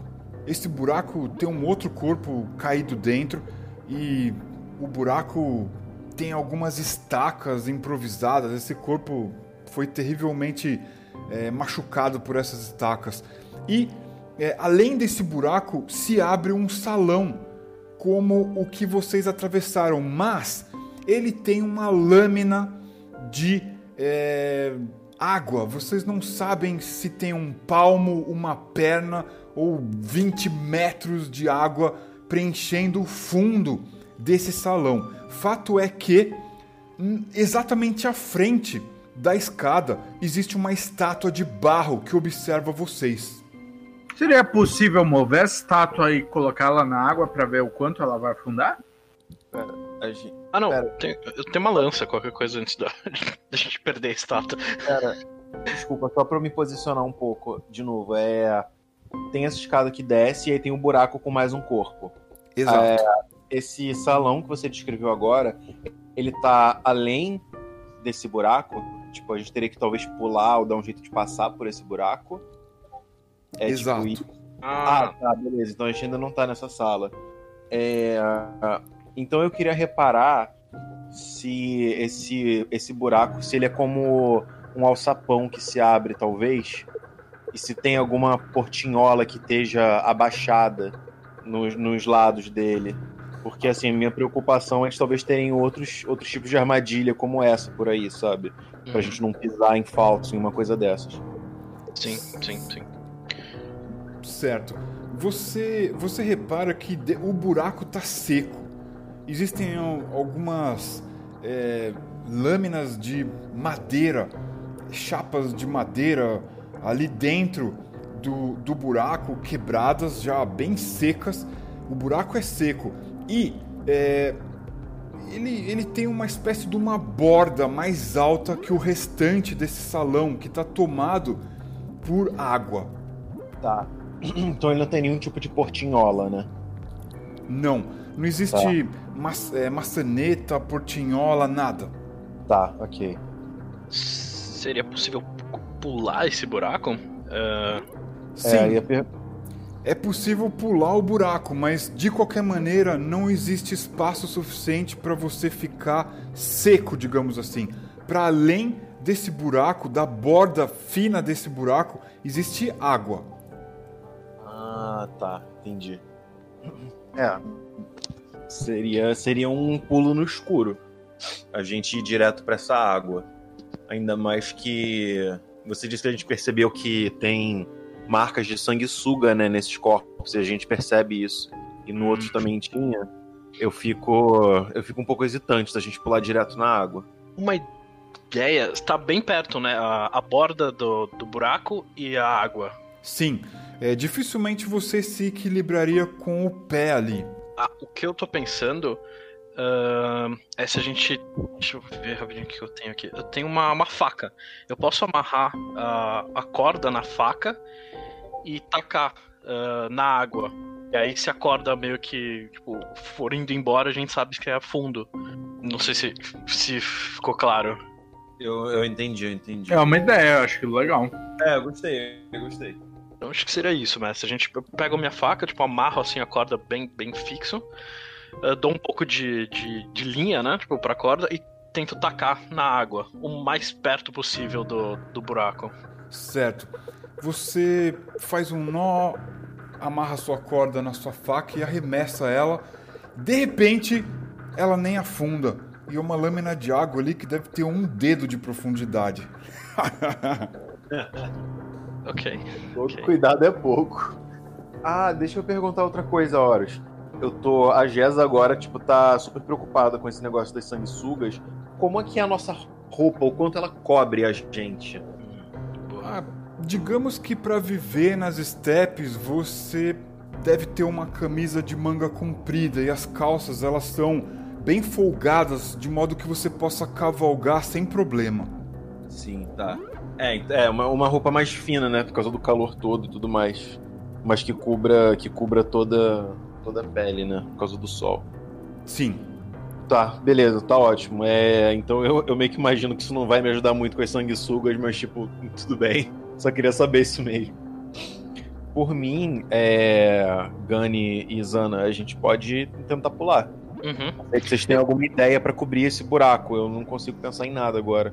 É, não, nesse sentido não. Eu puxo de volta a, a, a faca, né? E ela imagina que ela tá molhada, encharcada, né? Sei lá, molhada. E eu tento cheirar só pra ver se, se essa água tem algum cheiro específico. E vejo também se tá a integridade da- dessa faca, se, ela derreteu a faca, alguma coisa nesse sentido.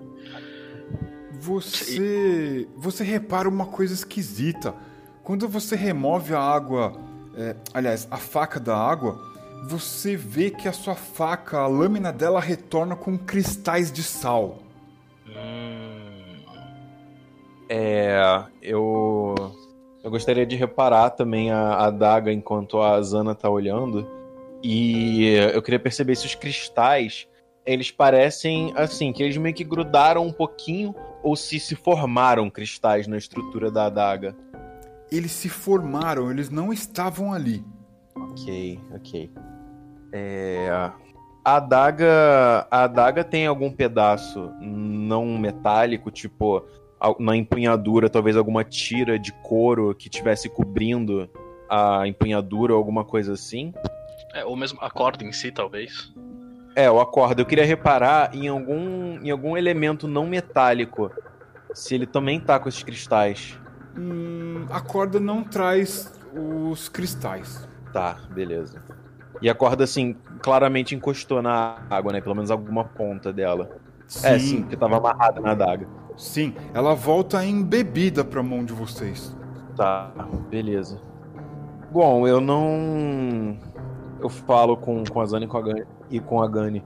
Eu não, não me preocupo tanto com a gente. Eu imagino que seja alguma coisa que afeta metais ou alguma coisa do gênero. Porque a corda parece bem, se vocês repararem. O cristal que formou, assim, se eu passar a mão ou, tipo, tentar limpar a faca, é, o cristal sai? Ou ele, tipo, meio que ficou incrustado, assim, bem preso? Cara, ele sai e você, com as suas narinas, percebe que é sal mesmo. Parece o sal que a galera traz do mar e vende é, em determinadas épocas do ano para os aldeões de onde vocês vivem. Ah, não chega a estragar, assim, a faca nem nada. Tipo, se eu conseguir limpar e tal. Não, aparentemente não estragou sua lâmina, não. Hum... Tá, ok. Isso é isso aí. Assim, pra, pra referência futura da nossa tribo, é, é interessante, assim, saber que tem esse tipo de coisa, né? Porque imagino que sal seja valioso. Sim, É. sim, para preservar comida, tudo. Aham. É, eu É, vou, eu- eu vou deixar essa nota mental aí pra depois que a gente resolver todos os nossos problemas.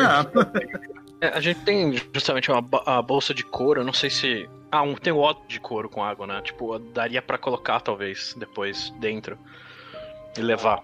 Acho que seria interessante.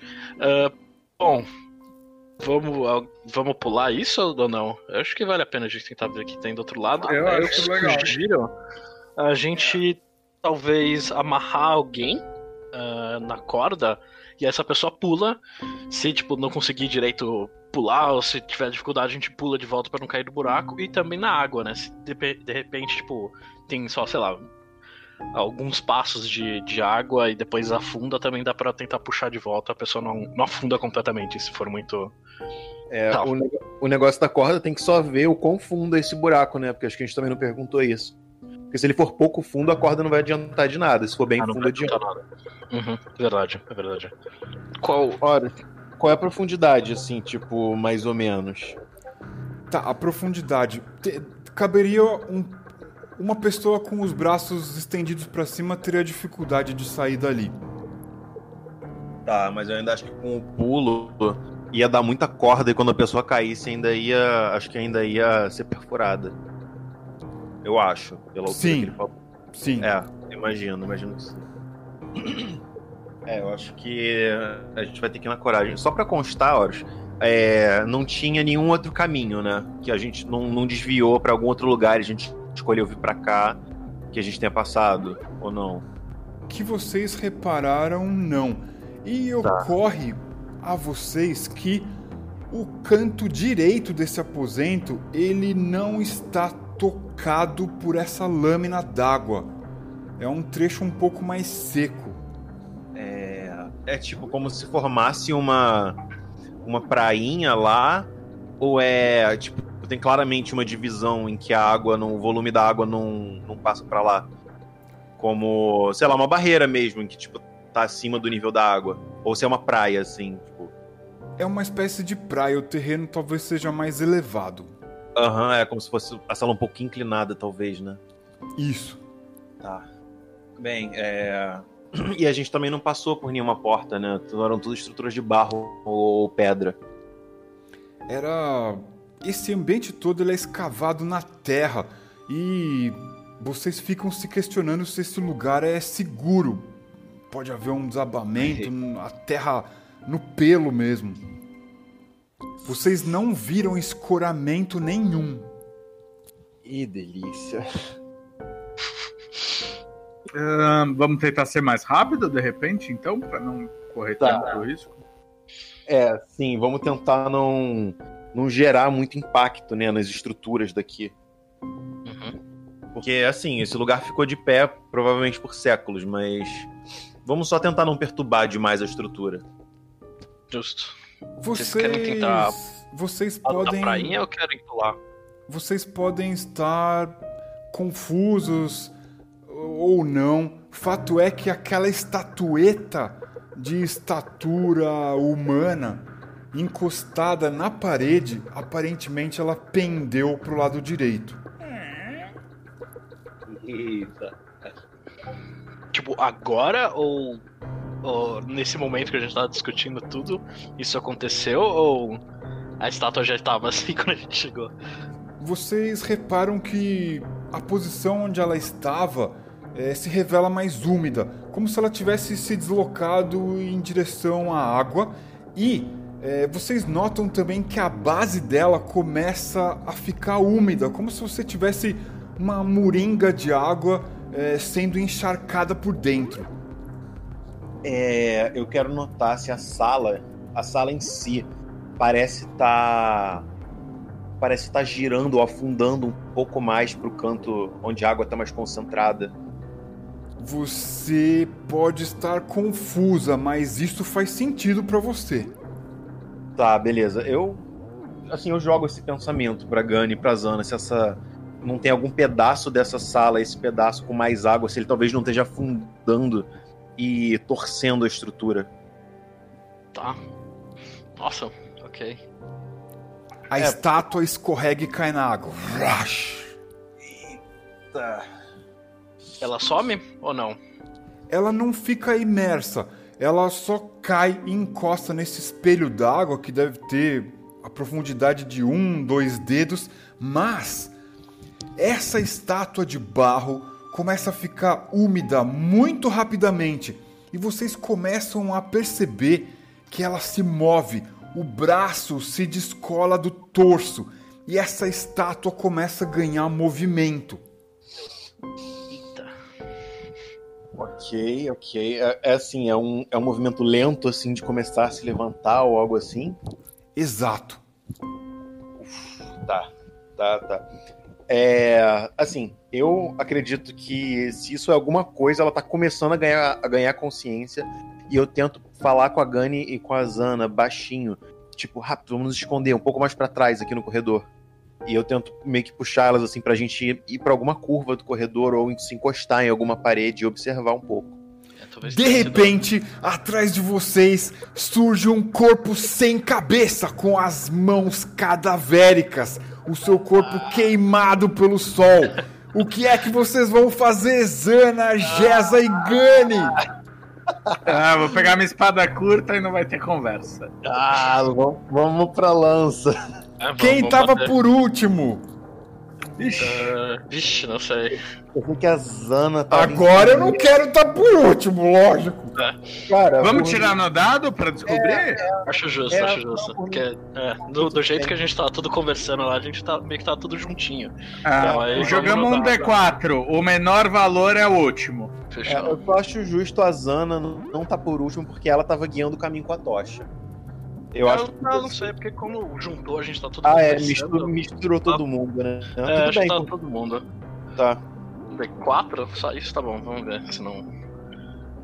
Também saiu 3. faz, um, faz um número maior, só pra não ter menos chance de. Bom, vamos ver se, se o dele sai. Se, se o seu sair menor do que 3. Ah, é, todo mundo tem que. Pera aí. Sair maior, aí disputa eu e o. eu e o Riso. Tá ótimo. Então va- vamos um D20 aí. Todo, todo mundo toma um ataque de graça porque todo mundo tirou tudo. D20, pera aí. Então eu estava atrás. Você estava atrás. Gani estava atrás.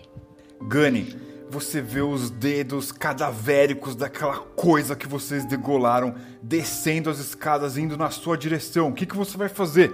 Espada curta, eu vou pegar e vou tentar atacar a, criatura nos braços pra não não conseguir me tocar, digamos. Certo. O seu taco é 19, a classe de armadura dessa coisa é 7, portanto você precisa rolar 12 ou mais. Um D20, exclamação, um D20. Pera, o taco, você disse? Taco 19. É que a espada. Ah, tá, tá, entendi. Tá. Uhum. Certo. O seu golpe passa longe da criatura. Geza, o que você vai fazer? Cara, a, a criatura tá vindo, descendo as escadas. Ela tá com algum momento, assim, ela tá meio que acelerando e vindo correndo na nossa direção. Não, na verdade ela tá meio quase escorregando pela escada. Ah, ela tá mais lenta, tá bom.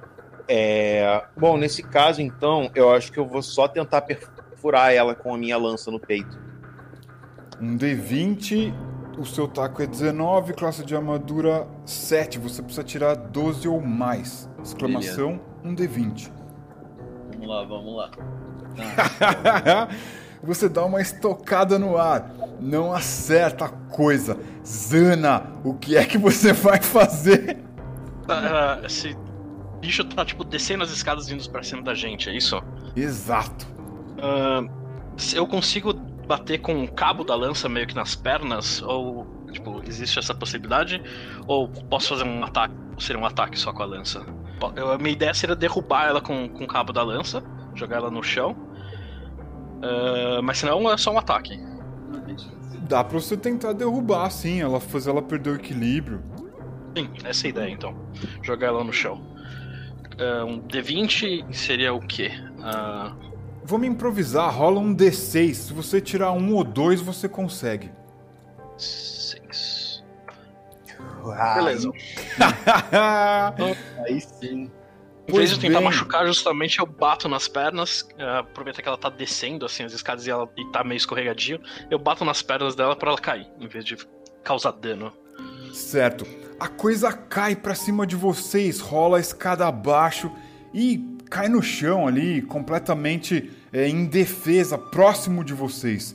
A estátua começa a se erguer daquele piso inundado e andar na direção de vocês. Essa coisa feita de barro ganhou vida e ela começa a andar vagarosamente na direção de vocês. Vocês têm vantagem. Gane, o que você vai fazer? Ahn, ela está vindo na nossa direção um feitio de que vai realmente entrar em combate com a gente, né? Sim, ela veio dar boa noite pra vocês. É, essa estátua tem algum tipo de. Ela tá segurando algum tipo de arma, clava ou qualquer coisa assim? Não. E essa estátua, ela tá já bem desgastada pelo tempo, mas ela lembra um pouco o que parece ser um cavaleiro gen antigo. Caraca, o exército de barro aí do rei, caralho. Gani, pensa rápido, o que você vai fazer? A gente como genitas. Ahn, Tá, tá, eu não vou, eu não vou me alongar. O... Ele tá indo em direção a quem tá usando aquele amuleto, não? Alguém está usando o amuleto, inclusive? Eu não tô, é, eu não tô usando, eu tenho ele guardado. É, a mas- gente guardou eles, eu não sei exatamente quem, mas a gente guardou. Gane, o que você vai fazer? Eu vou dar uma leve recuada. E eu não estou com um dos amuletos, mas eu vou falar para o pessoal colocar o amuleto e ver se muda algo do, feitio desse, desse estátua. Tá. É. Beleza. Certo. A figura vem de maneira vagarosa na sua direção. Você se afasta, dá esse toque pra galera. Gesa, o que você vai fazer? Cara, então, eu ainda tô preocupada com o, com o bicho que caiu da escada. Você disse que tinha uma, uma estatura pequena, né, e mais magra. Eu quero tentar, com o pé, dar um empurrão pra ela cair nesse, nesse poço onde a outra tá espetada, porque tem espetos, né? Então tem esperança de que ela vai ficar, tipo, atravessada lá, mesmo que ela esteja morto, morta viva, que ela vai ficar parada lá e que ela não vai mais ser um problema. Então eu quero tentar dar esse chutão, assim, pra ela cair. Ótimo. É. Dá um chutão aí, rola um D6. Tirando um ou dois, o bicho cai e recebe estocadas fatais. Por favor, por favor. Isso! Boa, boa. Toma! você dá. Bom, descreve aí como é que você faz. Cara, na verdade eu não dei um, eu não dei um chutão porque tipo, eu acho que eu talvez machucasse o pé, mas eu apoiei meio que no calcanhar e dei um empurradão pra rolar, fazer um blá lá no final. Perfeito. A coisa cai e fica ali estocada pelas várias estacas afiadas no fundo do buraco. Isso. Zana, o que você faz? Ah, eu puxo meu arco e eu. ah, então, eu tenho. Eu sei que eu tenho um dos amuletos. A Jessa tá com o resto? É, eu acho que a gente não definiu quem pegou, né? A gente só deu a ideia de voltar e pegar, mas a gente nunca definiu. É, Vocês aí. É, tipo, por mim, por mim, eu imagino que alguém, assim, eu imagino que se a Jessa tivesse pegado, tipo, ela teria pegado tudo e botado na mesma bolsa que ela botou aquela coroa bizarra. Se tivesse comigo, eu acho que eu teria feito isso. É, eu sei que eu tenho um. Eu lembro que eu peguei um, você pode ter pego o resto. Porque, É. na verdade, eu só fiquei interessado na, em um por causa da, da visão e tudo mais. Foi isso? Não foi exatamente? Oi, Gani. Não foi isso que aconteceu dos amuletos, pelo menos? Eu, a Zana pegou um e eu peguei o resto? É, eu eu- confesso que eu não lembro. Eu lembro que eu peguei um. É a batata quente! Cara, eu não, eu não, eu não me importo de estar com os três, não. Tipo, eu acho que a Jessa teria feito isso. Por mim, pode, eu posso estar com três. Eu falei que eu não peguei, eu lembro que alguém falou que Ah, pegou. tá bom. E daí eu lembro que acho que foi você. Tá, então deixa um com a Zana e os outros três comigo dentro da sacola. E aí, no meu, no meu próximo turno, como você pediu a parada, tipo, eu, eu vou jogar a sacola pra você, alguma coisa assim. Mas a gente vê Eu isso. sei que eu tenho um. É, como você falou disso do amuleto, pode ser que tenha, tenha sentido. Então eu pego o um que eu tô, jogo pra Jeza, pra ver se a criatura meio que muda, sei lá, de alvo, assim, pelo menos ela olha ou com alguma coisa assim diferente. E vou puxar o meu arco com a intenção de, de justamente disparar se ela começar a chegar muito mais perto. Você passa o amuleto pra Gesa, a criatura continua andando em direção a vocês. Você vai disparar o seu arco? Ah, vou, vou, vou. Não vou deixar o bicho chegar muito perto. Então, classe de Eu armadura. só queria um abraço, mas. Classe de armadura 7, o seu taco é 19, 19 menos 7 é 12. uh, não, não consegui. Não acertam um ataque. A flecha não atinge a coisa. Então, é, é a vez da coisa. Gane, a coisa tá próxima de vocês. Ela vai tentar estender o seu braço e te dar uma abraçada. Certo? É, Ah, eu queria perguntar como. Como essa criatura lida com o buraco que tá na nossa frente? Ela. Ela pula, ela meio que pisa em cima e foda-se. Ela, ela é de tamanho humano, né? Que você disse, ela não é grande. Ou ela é, tipo, grande. Ela tem estatura humana. Ela tenta golpear a Gane, mas o braço dela é curto, não atravessa o buraco para atingir vocês. Mas vocês não sabem se essa criatura é inteligente ou não. Ela tentou fazer um golpe, mas não acerta vocês. Ah, mas ela é grande o suficiente pra, tipo, se ela acertasse o golpe, passasse além do buraco? Com o risco, talvez, de cair dentro dele. Ah, tá. Ah, é bem grande então o bicho. Bem, bem grande. Sim. Ah, uh, pelo, eu tinha, tinha, entendido que era o menor. Uh, ok. É bom, como tentou acertar a Gunny, a gente sabe que o. Pelo menos a interpretação da Zana é que os amuletos não fazem sentido nenhum. Uh, tá bom, não, tudo bem. Não, não é meu turno. Mas tá bom, pode ir. Gunny, o que você faz? Vou tentar revidar em cima da criatura. Eu conseguiria com uma espada curta pela distância não? Sim, você pode dar um golpe sim. Vai, vai ser isso que eu vou fazer. Então, exclamação D20, você precisa tirar 12 ou mais. Aê! Aê. 20! o primeiro vintão. Caraca. Pois bem, descreve aí como é que você golpeia acertando a criatura. Diz pra gente o que, que você faz. Bom, com a espada curta eu acredito que a Gani vai tentar um golpe lateral no pescoço da criatura, como se estivesse tentando decepar a criatura. Certo. É, rola o dano e vamos quebrar as regras aqui. Ao invés de 1d6, rola 2d6. Eita. O, nessa, nessa edição, o, o dano crítico existe crítico? Cara, é uma. di- Eu nunca vi na Royal Cyclopedia uma regra que determine dano crítico a não ser apunhalada de ladrão e coisas do gênero. Ah, sim. Mas a gente tá quebrando as regras porque assim é mais gostoso, né? É, pô, dá, um- dá um critão, é muito bom, né? Ah, um 20, né? Ah, Merece, merece, merece. Gunny, você arranca a cabeça da estátua como se você estivesse fatiando massa de modelar. A cabeça dela vai ao chão e ela cai dentro do buraco. Ei. Pô, Existe movimento no resto da estátua ou ela para? Ela para. É, Tempo de respirar, então. é aquele tempo assim, aquela tipo. ok, isso aconteceu. É, a gente conseguiu perceber se a estátua era oca ou se ela era ah, boa. por dentro. A Gunny golpeou e arrancou a cabeça da estátua, como se você tivesse feito um boneco de barro maciço e arrancado a cabeça. E vocês reparam, pelo menos a Gunny havia reparado, quando ela golpeou a figura, que havia um buraco sim. A criatura poderia ser oca sim.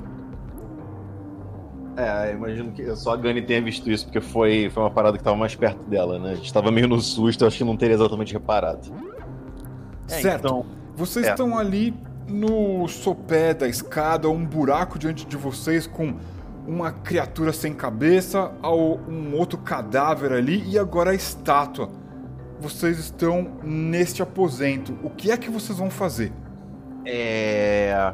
Eu acho que depois da gente resolver esse combate com relativa. com certa facilidade, a Jazza tá um pouco mais confiante. Eu acho que ela vai tentar pular logo pro, por esse buraco e ir pra outra sala.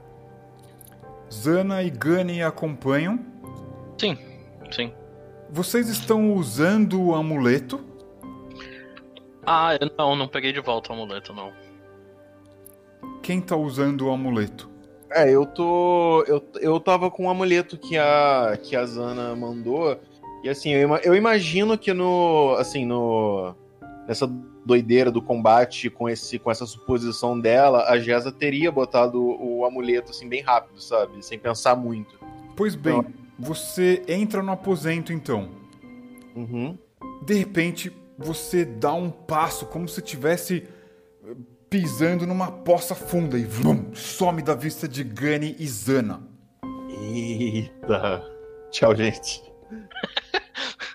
A gente não tem tempo de. Bom, é que cê- a gente pulou, né? Ah, Bom, ainda se. Quem foi que pulou primeiro? Jeza. Ah. Hum. Ah, então você pulou e aí você sumiu. A gente não chegou nem a pular do, do outro lado, mestre, a gente pulou também. Zana e Gunny, vocês estão usando os amuletos? Eu vou colocar um deles. Blum! Sumiu! Gunny, você sumiu! Ah, minha percepção é como?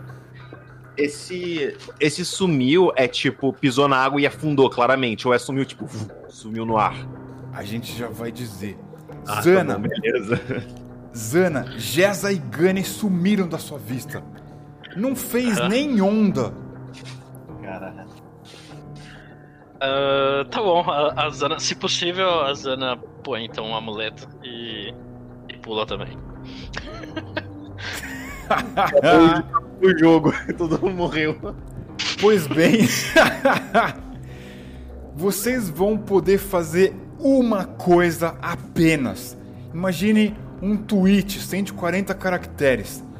Assim que vocês colocam o amuleto no pescoço de vocês e entram no aposento, é como se vocês estivessem caindo dentro de uma fossa, de um lago, de um rio, do mar. E vocês sentem que estão submersos em algum lugar escuro.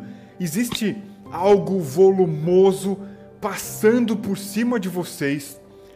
Acima dessa coisa volumosa, de volume imenso, vocês sentem que existe um brilho, talvez do sol, mas é, essa água gelada ela vibra. Vocês sentem que essa coisa volumosa acima de vocês faz a água vibrar, como se fosse um tom grave, e as entranhas de vocês viram gelatina diante dessa vibração toda. Vocês podem fazer apenas uma coisa. O que é que vocês vão fazer? Vocês estão submersos a uma distância talvez muito distante da superfície, é o que vocês estão ali imaginando. Existe essa coisa volumosa passando por cima de vocês de forma indefinida e vocês têm o amuleto ao redor do pescoço de vocês. Eu quero saber o que cada um de vocês vai fazer. Apenas uma coisa, Gani, o que é que você vai fazer? Eu vou retirar o amuleto. Certo. Jeza, o que é que você vai fazer? Cara, eu, eu acho que é um. Eu acho que é um, seria um metagame da minha parte, mas eu acho que eu vou tirar o amuleto e ver se funciona.